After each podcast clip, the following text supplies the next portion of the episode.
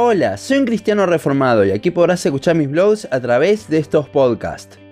Estamos en una época donde tenemos acceso a un montón de contenido cristiano, libros, prédicas, contenido en redes sociales, un montón de cosas que nos son de bendición, pero a veces nos concentramos en cosas que quizás no nos edifican tanto, por más de que sean cristianas y hasta reformadas. Por eso hoy hablaremos un poco más sobre este tema, el siglo XXI ha traído consigo un montón de beneficios para el mundo cristiano. Podemos escuchar prédicas de pastores a lo largo de todo el mundo, leer libros de autores que originalmente están en otros idiomas, ver y leer un montón de contenido en internet y muchas otras cosas más pero a veces al tener tanta variedad de cosas nos descentramos de lo que realmente importa. No solo porque no sepamos qué elegir para leer, ver o escuchar, sino porque muchas veces buscamos las cosas centrándonos en nosotros, en nuestros problemas y luchas. ¿A qué me refiero con esto? Pongamos unos ejemplos. Los jóvenes cristianos leyendo sobre la soltería, las madres leyendo sobre cómo criar a sus hijos y ser mejores esposas, los padres sobre cómo proveer para la familia y ser un buen esposo, las mujeres focalizándose en ministerios hacia la mujer, etc.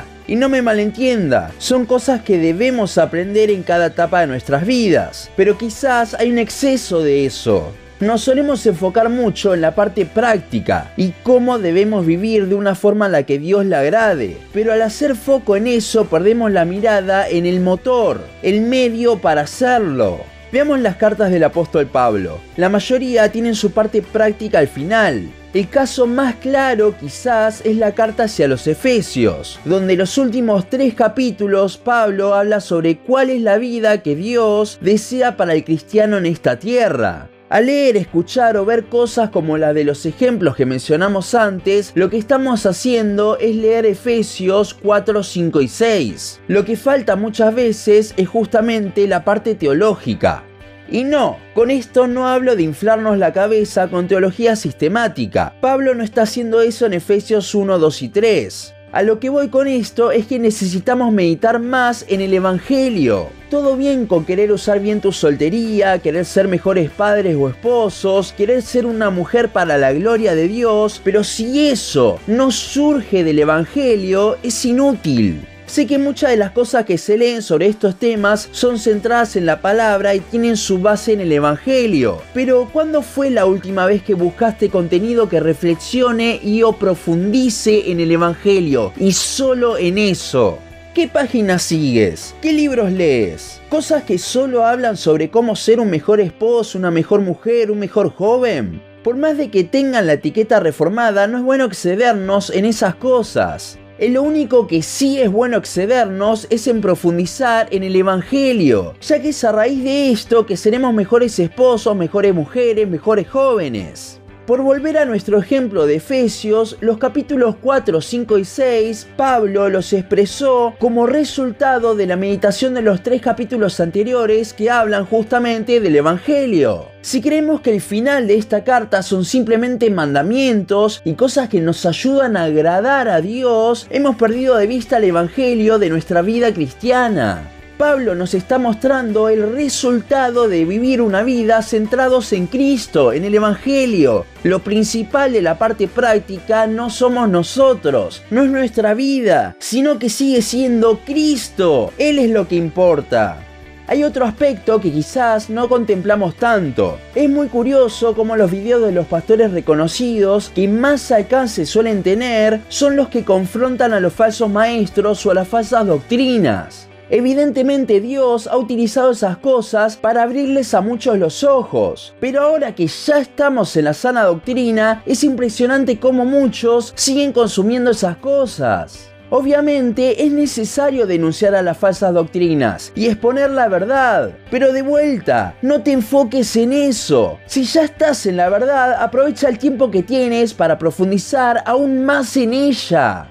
El Evangelio, Cristo, es lo más importante que tenemos en nuestra vida, nuestro tesoro. Entonces, vivamos centrados en Él. Leamos, veamos, escuchemos cosas centradas en Él. Y vivir para Él no es una vida moral, sino que es una vida de conocerle cada vez más. Y esta es la vida eterna, que te conozcan a ti, el único Dios verdadero, y a Jesucristo a quien has enviado. Juan 17.3. Es solo a partir de eso que podremos comenzar a hacer lo que Dios desea para nosotros. Pero no por un moralismo, sino porque Él mismo nos está transformando por medio de conocerle más.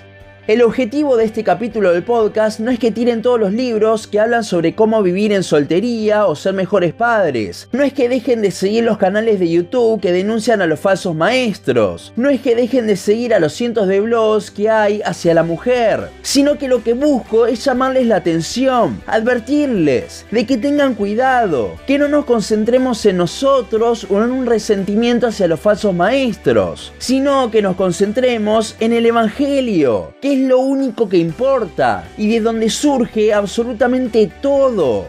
Si le dedicas más tiempo a leer, ver o escuchar cosas como las que mencionamos antes, en lugar de profundizar en el Evangelio, hay un problema. Porque jamás tendrás el motor correcto para hacer estas cosas. Jamás tendrás el motor correcto para vivir de acuerdo a Dios en tu soltería, como padre, como madre, como mujer, etc. Recuerda que el Evangelio no es el sistema de ignición de nuestro vehículo que es nuestra vida cristiana, sino que es el combustible que alimenta nuestro motor para seguir corriendo la carrera. Enfoquémonos en conocer más a Cristo, y ya que el Evangelio es donde Él más se revela, profundicemos en el mismo. Total, jamás podremos llegar al fondo, nunca se nos acabará el combustible.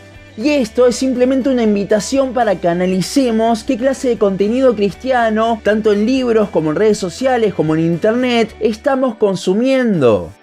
Pero bueno, hasta aquí nuestro podcast de hoy. Seguinos en Facebook, Instagram, YouTube y Spotify. En todas nos encontrás como un cristiano reformado. También seguinos en uncristianoreformado.blogspot.com para leer el resto de nuestros blogs. Nos vemos en la siguiente ocasión.